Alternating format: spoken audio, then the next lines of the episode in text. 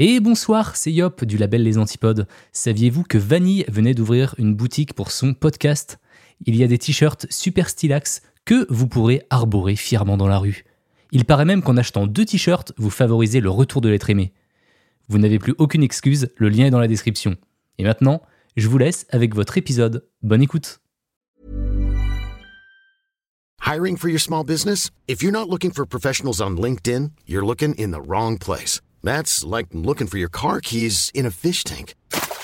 LinkedIn helps you hire professionals you can't find anywhere else, even those who aren't actively searching for a new job but might be open to the perfect role. In a given month, over 70% of LinkedIn users don't even visit other leading job sites. So start looking in the right place. With LinkedIn, you can hire professionals like a professional. Post your free job on linkedin.com slash people today.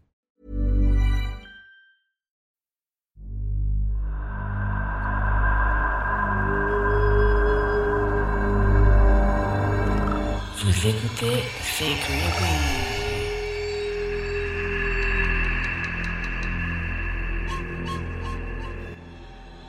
Hello, hello, welcome back. C'est vendredi, c'est Aujourd'hui, je vais vous raconter l'histoire d'une femme qui a hanté les mythes et légendes de la Nouvelle-Orléans depuis les années 1830, Madame Delphine Lalaurie.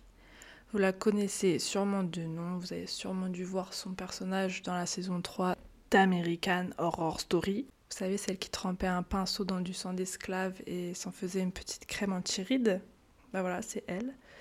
Jusqu'ici, j'ai parlé de tueurs et de tueuses américaines. Aujourd'hui, c'est encore le cas, mais celle-ci, elle a des origines françaises. Ses grands-mères sont originaires de Bretagne et des Ardennes. Donc voilà pour la France. Vive la France. Encore une fois, comme la semaine dernière, c'est creepy, mais c'est bien gore aussi. Donc si vous êtes sensible, encore une fois, euh, bah, abstenez-vous. Je ne mesure pas le gore euh, sur une échelle de 1 à 10, mais si je devais le faire, euh, l'épisode de la semaine dernière sur H.H. Holmes, on va dire que c'était un 6, et cette semaine, ça va être un 12. Donc, let's go. Marie-Delphine Lalaurie est née en Louisiane, donc aux États-Unis, en 1775 dans une famille appartenant à la haute société créole de la Nouvelle-Orléans. Son père était Louis Barthélemy McCarthy, qui est le fils d'un monsieur du même nom, ou presque, Barthélemy Charles Daniel McCarthy, qui a ramené toute sa petite famille d'Irlande en 1730 aux États-Unis. Delphine, elle grandit dans une famille euh, très riche qui tient d'ailleurs sa fortune euh, de la culture de la canne à sucre et du coton, donc bah, qu'ils obtiennent euh, bien sûr grâce à leurs esclaves. J'ai pu lire qu'ils étaient aussi fourrés dans des histoires de piraterie et de traite des esclaves au sens large, donc pas seulement ceux qui gardaient chez eux et qui travaillaient de force hein, bah, dans leur plantation, mais en gros c'était carrément une euh, des premières familles euh, de colonisateurs, si vous voulez. Le cousin euh, de Delphine elle-même, Augustin de McCarthy, il a été maire de la ville pendant 5 ans, donc ils sont très bien connus dans le quartier. On dit que Delphine habitait d'ailleurs à quelques... Enfin, c'est même pas on dit, hein, c'est géographiquement démontré, parce qu'on les connaît, les deux rues. Elle habite à quelques rues de la reine du vaudou Marie Laveau, elle aussi qui est représentée dans la série euh, American Horror Story. On ne sait pas trop quelle était la nature de leur relation, amis ou ennemis ou juste euh, des connaissances, mais en tout cas, on sait que c'était au minimum des connaissances, elles se connaissaient et euh, toutes les deux étaient réputées en ville. Je sais même pas comment l'appeler, elle s'appelle Marie, Delphine, Marie, Delphine tout court, j'en sais rien, bref. On va l'appeler Marie. Donc Marie était très respectée de son entourage, euh, de par son statut familial, voilà, elle est née riche, euh, voilà, mais elle était également euh, socialement très active, donc elle donne des fêtes, etc. Un peu l'ambiance des fêtes dans Django Unchained. Voilà, vous voyez le, délire. Marie, elle est décrite comme une femme étant très gracieuse, très gentille hein, et captivante, pleine de bonnes manières et attentionnée auprès de ses esclaves. Donc ça, c'est les invités qui le disent, parce qu'il y a des rumeurs qui courent qu'elle traitait ses servants de manière cruelle et abusive. Donc en gros, Euh, on peut en conclure qu'elle faisait genre devant tout le monde qu'elle était super gentille euh, lorsqu'elle donnait une fête ou un repas. Mais selon les personnes qu'elle recevait, euh, voilà, soit elle était gentille avec les esclaves, soit elle les traitait comme de la merde. Mais de toute façon, chez elle, quand il y avait personne, et même devant ses enfants, elle les traitait comme de la merde. Donc pour vous donner un exemple, elle va euh, émanciper deux de ses esclaves, Jean-Louis en 1819 et Deviné en 1832, pour les remercier, soi-disant, de leur bon et loyaux service et pour montrer à tout le monde à quel point elle a bon cœur, Delphine. Donc voilà. Mais en vrai de vrai, le soir, quand ces filles, par exemple, essayent de nourrir euh, les esclaves parce que clairement ils crevaient de faim, euh, elle, les elle les punissait, ses propres filles, en les frappant. Donc voilà, vous voyez, Vraiment euh, aucune pitié envers personne. Là, ça va être le petit chapitre histoire. Euh, donc je vais essayer de pas dire de la merde. La France, elle avait écrit euh, de nouvelles lois sur la condition des esclaves dans leur colonie. Donc ils ont réuni toutes leurs petites lois fraîchement écrites et ils ont appelé le livret le Code noir. Donc c'était en 1724 la Louisiane était concernée vu que euh, c'était une colonie de la France à l'époque. Vous entendez bien le Louis dans Louisiane, parce que c'était Louis XIV qui avait défini ces, nouvelles règles en visant à encadrer un peu plus entre énormes guillemets, parce qu'il n'y avait pas... Euh, bah, il devait même pas y avoir de contrôle euh, euh, tous les quatre matins bien sûr, mais juste de quoi dire, bon bah voilà, on vous interdit légalement et sur le papier de maltraiter vos esclaves. Dans ce code noir, ils écrivent par exemple que euh, les esclaves ne travailleront pas le dimanche, ni les fêtes chrétiennes, euh, vous devez leur fournir une nourriture et des vêtements corrects et suffisants. Vous n'avez pas le droit de séparer les époux et les enfants lors d'une vente, pas le droit ni à la torture ni aux abus sexuels. Vous n'avez pas le droit de vie ou de mort euh, sur vos esclaves sans raison, mais vous pouvez quand même les frapper dans les limites décrites ci-dessous, euh, blablabla. Bla bla bla Faut pas s'emballer non plus à croire que la France, euh, voilà, elle était super noble et gentille d'écrire ces nouvelles règles pour un peu, entre guillemets, améliorer la condition des esclaves. Euh, parce que de un, comme je l'ai dit, personne devait contrôler ce qui se passait euh, sur les plantations avec les esclaves. Je pense pas qu'on leur donnait non plus le loisir d'aller faire la queue au commissariat du coin pour aller dénoncer leur maître de mauvais traitements. Et de deux, euh, bah, les maîtres, je pense qu'ils en avaient rien à foutre. Ils, ils, ont juste continué leur petite vie, code noir ou pas. Par exemple, dans le code noir, il est écrit qu'ils ont toujours la possibilité de mutiler leurs esclaves au marquage offert. Euh, donc une pratique par exemple c'était euh, quand il s'enfuit euh, l'esclave, bah, ils ont le droit de lui couper les oreilles et de le marquer avec une fleur de lys à l'effigie de la France bien sûr. Et ils ont le droit, si jamais il recommence à fuguer, ils ont le droit de le tuer. Après, Wikipédia euh, n'arrête pas de préciser que euh, on utilisait les mêmes méthodes de réprimande en France à l'époque. enfin, euh, moi, quand je clique sur la ref, c'est un article sur les châtiments au Moyen Âge. Donc, le Moyen Âge, ça s'arrête aux années 1600 et là, on est au 18e siècle. Donc, on est dans les années 1700. 24 quand ils écrivent le code noir et euh, voilà quoi il y a quand même un petit écart où euh, on faisait plus ça euh, en métropole comme ils disent. Donc voilà. Vous voulez plutôt dire qu'ils ressortent les bonnes vieilles méthodes. Enfin elles sont pas bonnes elles sont juste vieilles mais bon bref. Donc pour vous donner une idée en 1712 en Louisiane il y avait 10 Africains et le code noir il a été écrit seulement quelques années plus tard donc en 1724 et en 1860, à peu près à l'époque à laquelle euh, où la Laurie euh, était vivante, il y avait plus de 330 000 personnes réduites à l'esclavage en Louisiane. Donc le Code noir, il avait été écrit euh, depuis longtemps déjà. Hein. ça n'a pas pour autant amélioré les conditions dans lesquelles ils étaient forcés de travailler. La preuve en 1811, puisqu'éclate une grosse révolte, considérée aujourd'hui comme une des plus grandes révoltes d'esclaves américains, elle est très peu connue, ou plutôt on n'en parle pas beaucoup. euh, parce que pourtant elle porte un nom, elle s'appelle la révolte de la côte allemande. La côte allemande, c'était une zone en Louisiane où étaient installés les colons de langue allemande. Charles Deslandes, un esclave, euh, le 8 janvier 1811, un jour de pluie, convainc 25 autres esclaves d'attaquer le propriétaire de leur plantation, Manuel Andry, pendant son sommeil. Il tue son fils pendant l'attaque et euh, l'armée d'esclaves continue son chemin armée de haches, de couteaux, de pelles, de piques ainsi que de quelques fusils. Donc à la fin de la journée, ils étaient plus de 500 parce que sur leur chemin, euh, bah, il y a des esclaves qui se joignent à eux en les voyant passer, ils se disent Let's go, c'est maintenant. Parce qu'en fait, ils avaient l'intention, j'ai lu quelque part, qu'ils avaient l'intention d'aller jusqu'au Congrès pour euh, bah, demander à ce que euh, l'esclavage soit aboli. Voilà, tout de suite maintenant. Pendant ce temps-là, les propriétaires, ils se passent le mot et ils s'avertissent du danger. Ils prennent peur et ils rejoignent la ville. Donc ils instaurent également un couvre-feu. Euh, ils disent que pour toute personne noire, c'est interdit d'être dehors après 18h parce qu'ils flippent.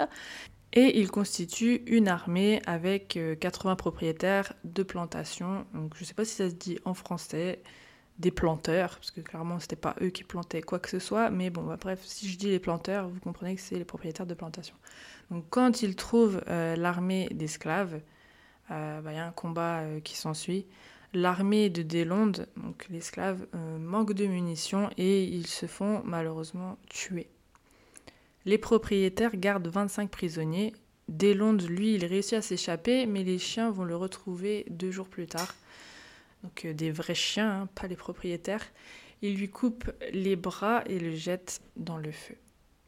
Les planteurs décident de faire un exemple des rebelles. Donc ils, ils prennent 100 esclaves, ils les décapitent et, mettent leur tête sur des pics sur 64 km le long euh, de River Road, donc du bois jusqu'au cœur du quartier français. J'ai vu une petite reconstitution euh, statuesque. C'est pas joyeux. Donc voilà, c'était tendu encore plus après cette révolte parce que les propriétaires, euh, bah, ils sont devenus super méfiants, euh, ils, sont restés dans la peur que leurs esclaves se retournent contre eux. Et euh, justement, en plus, à cette époque, ils entendent qu'il y a beaucoup de révoltes qui se passent à Haïti. Enfin bref, il y, a, beaucoup de révoltes ces années-là. Et bah, ils vivent dans la peur. Donc bah, c'est cool, pour une fois que ça change de camp. À cette époque, c'était vraiment au bon vouloir de chacun de reconnaître ou pas euh, publiquement, surtout, que euh, les esclaves étaient maltraités. Hein. Parce que tout le monde le savait, mais bon, voilà, tout le monde n'était pas prêt à l'affirmer haut et fort. Euh, enfin, après, je ne suis pas historienne, mais je pense que c'est comme ça que ça se passait. Il y en avait qui étaient pour, il y en avait qui étaient contre, mais je pense que beaucoup fermaient leur bouche. C'est pour ça que je voulais parler de cet épisode, de, cette, de ce combat qui a eu lieu, parce que bah, ça leur a demandé du courage et il n'y a personne qui en parle. Euh, c'est un peu passé euh, sous silence dans l'histoire blanche. Donc voilà. Donc je l'ai raconté comme ça, c'est dit. Donc revenons à Delphine. Ses voisins eux, je ne vais pas dire que ce sont des bons parce que je ne les connais pas, mais ils signalent quand même à plusieurs reprises avoir vu des choses pas très normales se passer chez elle, voire même carrément dans la rue, il y a plusieurs voisins qui la dénoncent en disant qu'ils l'ont vu courir après ses esclaves avec un fouet, qu'elle leur parlait très mal et elle les frappait à la vue de tous dans la rue. Chez elle, euh, elle avait une servante, euh, une petite fille de 11 ans, euh, qui lui brossait les cheveux et elle aurait, euh, bah, serait tombée sur un nœud et ça aurait fait mal à madame. Donc euh, du coup, elle s'est mise à la pourchasser dans toute la maison jusqu'à ce que les deux se soient retrouvés bah, dos au mur, enfin surtout la petite s'est retrouvée dos à une fenêtre et bah, elle aurait sauté de la fenêtre pour lui échapper et elle serait morte. On dit également que sa cuisinière, une femme assez âgée, euh, est attachée à la cuisinière affamée. Les voisins se décident à faire venir un avocat chez elle pour aller enquêter et voir ce qui s'y passe. Et bien sûr, euh, comme je l'ai dit, c'est au bon vouloir de chacun. Donc l'avocat, euh, On ne sait pas trop s'il constate les maltraitances ou pas. il la trouve très charmante. Donc il va juste lui dire, voilà, faites attention. Euh, Il lui fait un simple rappel à la loi. Donc en gros, que dalle. Les voisins continuent d'entendre la détresse des esclaves de la Laurie par la suite. Tout le monde entend des cris provenant du manoir, mais euh, il les croise aussi dans la rue euh, bah, pour forcément euh, sûrement aller faire des courses, etc. Et ils ont toujours une allure bah, minable, mal habillés, fatigués, affamés, enfin ça se voit qu'ils sont pas bien. Donc les voisins parviennent à faire revenir les autorités chez la Laurie une seconde fois, et cette fois-ci, euh, la personne euh, qui est sur place euh, lui met une amende de 300 dollars seulement et l'oblige à laisser partir neuf de ses esclaves. Donc 300 dollars, bien sûr, c'est rien pour elle. Je vais pas m'amuser à convertir combien ça faisait à l'époque. Je crois que ça fait un peu plus de 6000 euros, il me semble. Euh, mais bon, elle, elle s'en fout et elle rachète ses esclaves juste après. Donc elle rachète les mêmes et voilà, les pauvres. Donc encore une fois, il se passe nada pour elle. La Laurie, elle continue sa petite vie, elle continue de recevoir du monde, de faire la fête, etc. Elle s'amuse bien jusqu'au 10 avril 1834. Ce jour-là, un feu est déclaré chez elle. Les pompiers arrivent sur place à son manoir rue Royale et ils vont faire une découverte assez creepy. Les pompiers rentrent et ils découvrent que le feu a été provoqué par euh, une femme de 70 ans qui était attachée à la cuisinière par la cheville. Elle dit que c'est elle qui a mis le feu. En fait, elle voulait se suicider parce qu'elle avait peur de la punition que la Laurie allait lui faire subir pour avoir essayé de se détacher. Elle avait peur que la Laurie l'emmène à l'étage, là où elle aurait puni beaucoup d'esclaves qui n'en seraient jamais revenus. Par contre, à l'intérieur, il n'y avait aucun esclave à part elle. Et la Laurie, elle, elle était occupée en train de sauver tout ce qu'elle pouvait, sa vaisselle, ses vêtements, euh, ses livres, etc. Elle et son mari sont en train de sauver les meubles. Ils en ont rien à foutre euh, de la présence des pompiers. Pendant ce temps-là, il y a tous les voisins qui sont venus euh, dans la maison avec les pompiers et euh, ils disent à la Laurie et à son mari de donner les clés des pièces où euh, logent les esclaves. Et la Laurie dit non. Delphine et son mari refusent de leur filer les clés. Du coup, les voisins, ils prennent les choses en main. Ils partent à la recherche des esclaves dans toute la maison et ils trouvent absolument personne. Par contre, ils vont tomber sur une porte euh, fermée à clé qu'ils vont ouvrir. Je sais pas comment d'ailleurs, parce qu'ils n'auront pas filé les clés, mais ils vont l'ouvrir quand même avec les pompiers. Je pense qu'ils défoncent la porte. Et ça pue la mort. Ils rentrent dans une pièce sombre qui sent l'urine et le sang. Euh, ils retrouvent sept esclaves qui sont euh, pour la plupart euh, suspendus au plafond par le cou. Ils sont enchaînés au mur. Ils leur disent que ça fait plusieurs mois qu'ils sont enfermés ici. Et le juge François, Jean-François Canon, qui était sur les lieux, euh, a dit avoir vu une femme portant euh, un collier avec des pics en ferraille. Vous voyez les colliers qu'on portait euh, en 2005 au collège, là, avec les pics à l'extérieur. Bah, en fait, c'était la même chose, mais avec les pics à l'intérieur. Et les pics, ils font 10 cm, ok? Donc, il y voit une femme âgée qui avait reçu un gros coup à la tête et il y avait carrément un trou dans sa tête, très profond. Elle était faible et incapable de marcher. Donc, quand il demande au mari de la Laurie euh, ce qu'il foutait avec euh, ses esclaves-là, euh, le mec, il va lui répondre, et je cite, que certaines personnes feraient mieux de rester chez eux plutôt que de venir chez les autres pour dicter leurs lois parce que c'est pas leurs oignons ce qui s'y passe. Voilà, donc son mari, c'est le même délire, il est pas mieux. Il retrouve des morceaux de corps démembrés par terre. Euh, dans des seaux, on y trouve des organes, euh, des têtes décapitées. Euh, elle en mettait même dans des bocaux sur les étagères. La pièce, vraiment, elle pue, ça sent le sang. Il y avait une table, pareil, de, chirurgie dans un coin. Donc, elle, passait des heures dans cette pièce à, les torturer et à leur arracher tout ce qu'elle pouvait. Donc, elle leur arrachait les yeux. Euh, des fois, elle leur crevait. Elle arrachait les ongles. Elle émasculait euh, certains esclaves. Euh, une autre petite lubie, c'est qu'elle avait un petit bâton qu'elle s'amusait à leur rentrer dans les, les plaies qu'ils avaient à la tête. Donc par exemple, la, vieille femme, en fait, elle avait un trou à la tête, sûrement dû à un choc, et du coup, elle s'amusait bah, à rentrer le petit bâton voilà, dedans pour aller toucher le cerveau. Des fois, elle s'amusait à en attacher au plafond euh, par les bras ou les oreilles, carrément. Euh, puis elle s'amusait à, à leur ouvrir le ventre. Elle sortait leurs intestins et elle les enroulait tout autour d'eux euh, pour empêcher le reste de sortir. Il retrouve aussi une femme qui était enfermée dans une cage si petite que ça lui avait brisé tous les os de son corps en fait pour rentrer dedans. Donc je sais pas trop comment ça s'est passé cette scène, mais bon, en tout cas elle était en entier dans la cage.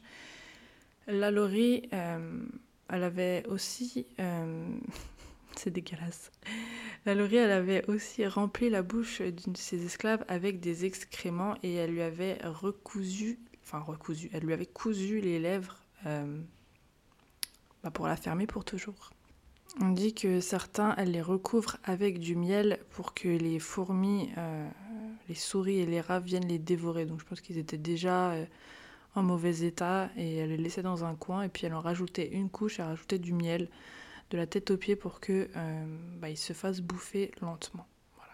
Donc euh, voilà, elle pas d'imagination et c'était vraiment une pièce de toutes les horreurs. Et puis je pense qu'aussi le pire c'était de la regarder faire ça sur les autres parce que oh, oh, bref bref bref on va s'arrêter là. Suite à cette découverte, tout le monde dans la ville est au courant et un gros groupe de personnes énervées viennent chez la Laurie pour détruire tout ce qu'ils peuvent euh, dans sa baraque. Donc ils pillent et démolissent euh, bah, tout ce qu'ils peuvent. Euh, si bien que quand la police elle arrive enfin, ils disent qu'il reste quasiment plus que les murs chez elle. Donc vraiment ils ont tout défoncé. Alors ensuite, je vous avoue, j'ai pas trop compris le délire, mais les esclaves, euh, ils sont emmenés dans une prison et d'ici le 12 avril, donc deux jours après l'incendie, ils sont exposés au public. Il y a 4000 personnes qui viennent les regarder pour, je cite, constater par eux-mêmes et se convaincre de la souffrance qu'ils ont vécue. Alors je sais pas, moi juste de le lire, ça me suffit, donc je comprends pas qu'ils ne soient pas euh, satisfaits de la version écrite. Mais bon, c'est pas tant eux qui est choquant, enfin, parce que j'ai lu des trucs euh, comme ça à, Paris euh, à cette époque-là aussi, au 19e, il y avait des, des, des- morgues qui étaient ouvertes au public et tout le monde venait regarder. Il y avait vraiment une passion euh, morbide euh, dans le passé, mais euh, la meuf qui, qui parle de meurtre dans son podcast qui dit ça. Mais voilà, j'ai pas compris pourquoi la police, euh, bah, elle a la première chose qu'ils ont pensé, c'est d'aller les, exposer au public. Et en plus de ça, dans une prison. Enfin, je sais pas, l'ambiance devait pas être ouf. Et même, euh, je sais pas, enfin, ils vont à l'hôpital, non? Parce que là, c'est carrément juste après. Donc l'incendie, c'est le 10. Et jusqu'au 12, ils sont exposés euh, dans une prison. Donc au total, sur les 7 esclaves euh, qu'ils ont trouvés, parce que j'ai du mal à dire euh, sauvés, là, il y en a deux qui vont mourir de leurs blessures dans les jours qui suivent leur exposition au public. Donc je sais pas trop euh, pourquoi, parce que si ça faisait des mois qu'ils étaient là, euh, en train de- d'essayer de, survivre dans cette pièce à l'étage, je comprends pas trop comment après les avoir sauvés, euh, bah, ils, ont, ils sont morts. Après je sais pas du tout, hein, c'était peut-être le fait qu'ils soient attachés par le cou, à l'envers, par les bras, qui a fait que bah, voilà, le fait, juste le fait d'avoir déplacé leur corps, ça les a trop chamboulés d'un coup, enfin j'en sais rien on va, va même pas en parler, mais c'est juste que j'ai du mal à trouver euh, des bonnes intentions euh, à la police et à ceux qui les ont sauvés, parce que les mettre euh, dans une prison, j'appelle pas trop ça une thérapie, mais bon. Les enquêteurs continuent leur recherche dans la maison et ils déterrent des corps dans le jardin, deux au total, dont un au fond d'un puits, celui d'un enfant. À ce qu'il paraît, une foule aurait demandé euh, devant la maison de la Laurie la pendaison de celle-ci et ils auraient réclamé son scalp. Donc ça me paraît un peu incroyable euh, pour l'époque euh, parce que c'est un peu, je vois pas pourquoi soudainement tout le monde défend les esclaves. Mais bon, les voisins avaient l'air pas trop, pas trop méchants ou euh, tarés. Enfin, vous voyez ce que je veux dire. Et du coup, bah, je sais pas, je sais pas pourquoi soudain tout le monde est du côté des esclaves. Après, La Laurie, quand elle entend ça, euh, elle fuit de la Nouvelle-Orléans, euh, monte dans son carrosse et euh, bah voilà, elle se barre. Elle comprend pas que les gens soient venus saccager sa maison et qu'ils lui en veulent. elle comprend pas du tout parce que pour elle, elle a rien fait de mal. Et du coup, elle prend ses clics et ses claques et comme Joe, elle décide de partir à Paris. Donc toute sa vie après l'incendie, elle n'est pas trop documentée. Certains disent qu'elle serait morte en France lors d'une partie de chasse au sanglier. Euh, bah, se serait fait attaquer par un sanglier. Donc voilà, karma. Euh, en tous les cas, peu importe sa mort, euh, on retrouve une plaque dans un cimetière à Saint-Louis en 1924 avec la mention, je cite, Madame Lalaurie, née Marie-Delphine McCarthy, décédée à Paris le 7 décembre 1842 à l'âge de 6. Donc la, pla- la plaque, elle est cassée, on ne sait pas, pas morte à 6 ans, mais elle est morte à, euh, dans sa soixantaine, quoi. Ça se dit dans sa soixantaine? Dans ma vingtaine, dans ma trentaine, dans ma soixantaine. Ouais, si, si, ça se dit, allez. Dans ma... Elle est morte dans sa soixantaine, ok? Donc bon débarras. La maison, elle est toujours debout aujourd'hui au 1140 Royal Street et elle est restée en ruine jusqu'en 1836. Puis ils ont fini par la restaurer en 1888 parce qu'ils ont eu la bonne idée d'en faire un lycée, euh, puis un conservatoire de musique pour les riches, puis encore après un refuge pour jeunes délinquants, donc ça change carrément d'ambiance, puis un bar appelé le Saloon Hanté, et encore après un magasin de meubles, et encore après, eh oui, ça s'arrête pas, euh, des appartements de luxe. En tout cas, les propriétaires, ils n'ont pas arrêté de défiler jusque avril 2007, où l'acteur américain Nicolas Cage euh, a racheté la maison pour 3,45 millions de dollars. Donc la maison, elle est bien sûr considérée comme hantée. Beaucoup de gens témoignent d'y avoir vu des spectres euh, apparaître et entendre des cris en permanence. Donc d'ailleurs, tous les business qui se sont installés, ils ont tous pris fin à cause de phénomènes paranormaux. Il leur est arrivé à tous de voir des fantômes dans le manoir, euh, d'avoir leurs meubles retournés tous les matins, leur stock éventré et qui pourrissent. Euh, même Nicolas Cage dit qu'il n'arrive pas à y passer la nuit entière parce qu'il voit plusieurs fantômes arriver à partir d'une certaine heure. Il la revend d'ailleurs en 2009. euh, certains disent parce qu'il euh, est en crise financière. Ça m'étonnerait, mais bon. En tout cas, il la revend en 2009 et euh, voilà, tous les, proprios sont chassés par ces phénomènes et à ce jour, il n'y a personne dedans. Elle appartient à l'État. Ils l'ont rachetée pour moins cher que ce que l'acteur avait payé. Donc ils l'ont racheté, je crois, pour euh, 2,3 millions de dollars. Aujourd'hui, malheureusement, il est plus possible de la visiter. Euh, je ne sais pas du tout si ça a à voir avec le Covid ou pas. Euh, en tout cas, j'espère qu'un jour, ils rouvriront les portes parce que j'aimerais bien aller la voir. Je suis jamais allée et euh, ça a l'air d'être une maison très creepy. Donc voilà, c'était l'histoire de Marie-Delphine Lalaurie, cette gentille petite femme. Après, à cette époque, c'était une époque pas terrible tout court pour euh, bah, les personnes noires. C'est d'ailleurs toujours le cas aux États-Unis aujourd'hui, mais bon, après, voilà, on va pas rentrer dans ce sujet. Euh, bref, voilà, voilà. Merci d'avoir écouté cet épisode. J'espère qu'il vous aura plu. Je vous mettrai les photos sur Twitter comme d'habitude. Je vais vous mettre la photo de la maison, une photo de la madame en question. Et euh, voilà, si je retrouve des photos euh, pas trop perturbantes, euh, je les mettrai aussi. N'hésitez pas à me dire ce que vous en avez pensé. Si vous connaissez déjà Delphine Lalaurie, euh, et voilà, c'était un peu gore. la série, elle l'est encore plus d'ailleurs. Donc si vous comptez la regarder, préparez-vous parce que c'est dégueulasse. Et euh, voilà, donc si vous avez des histoires que vous voulez que je traite, euh, peut-être la semaine prochaine, n'hésitez pas, je peux prendre vos recommandations, surtout que c'est Halloween. Donc voilà, vous pouvez me retrouver at pod sur Twitter et je vous dis à la semaine prochaine pour une nouvelle histoire bien Creepy.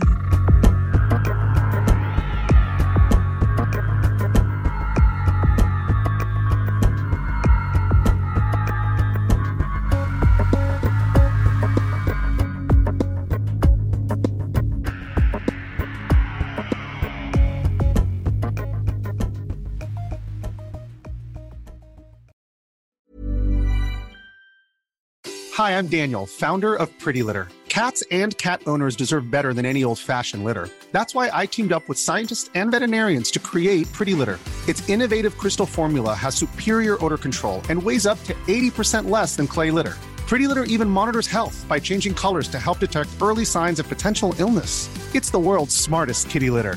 Go to prettylitter.com and use code ACAST for 20% off your first order and a free cat toy. Terms and conditions apply. See site for details. T'es encore là? Envie d'écouter plus d'épisodes de C'est Creepy? Une douzaine d'épisodes exclusifs t'attendent sur mon Patreon. Ouais, une douzaine. Voici un petit aperçu de ce qui t'attend. Oui, mais un pistolet d'alarme, c'est pas une arme. Tu sais, c'est des balles à blanc, en fait. Hmm, ok. C'est pour faire peur. Ah, mais... Je me suis dit, peut-être le pistolet, il fait radio réveil ou je sais pas ce que ça s'appelle. Candy a dû s'emparer de la hache et pour ce faire, elle a dû distraire Betty en lui mordant la main. Ensuite, elle frappe Betty à l'arrière du crâne avec la hache. Sauf qu'à l'époque, ils sont pas très très microbes et bactéries. Du coup, Charles décide d'écourter son séjour à Paris et rentre au Glandier le 3 janvier au bout de sa vie, ou plutôt au bout du rouleau de PQ. Et c'est Marie. Vu qu'il y avait des doutes de meurtre, prouvez à tout le monde que ce n'est pas un meurtre, prouvez que c'est un suicide. Refaites les tests, montrez que bah voilà, avec la corde, nanana, lancez le truc par, par dessus bord. Non, ils ont rien fait. C'est aberrant. Quelle indignité. Sache que tu peux aussi dès aujourd'hui rejoindre mon Patreon gratuitement pour tester et écouter un épisode exclusif. Tu auras tout de suite accès à l'épisode sur la macabre histoire d'Edgin, mais aussi à la version vidéo de mes épisodes publics que je commence à filmer pour que vous ayez accès aux coulisses. Pour rejoindre, rien de plus simple. Tu trouveras le lien Patreon dans la description de cet épisode. À tout de suite pour plus d'histoires bien Creepy.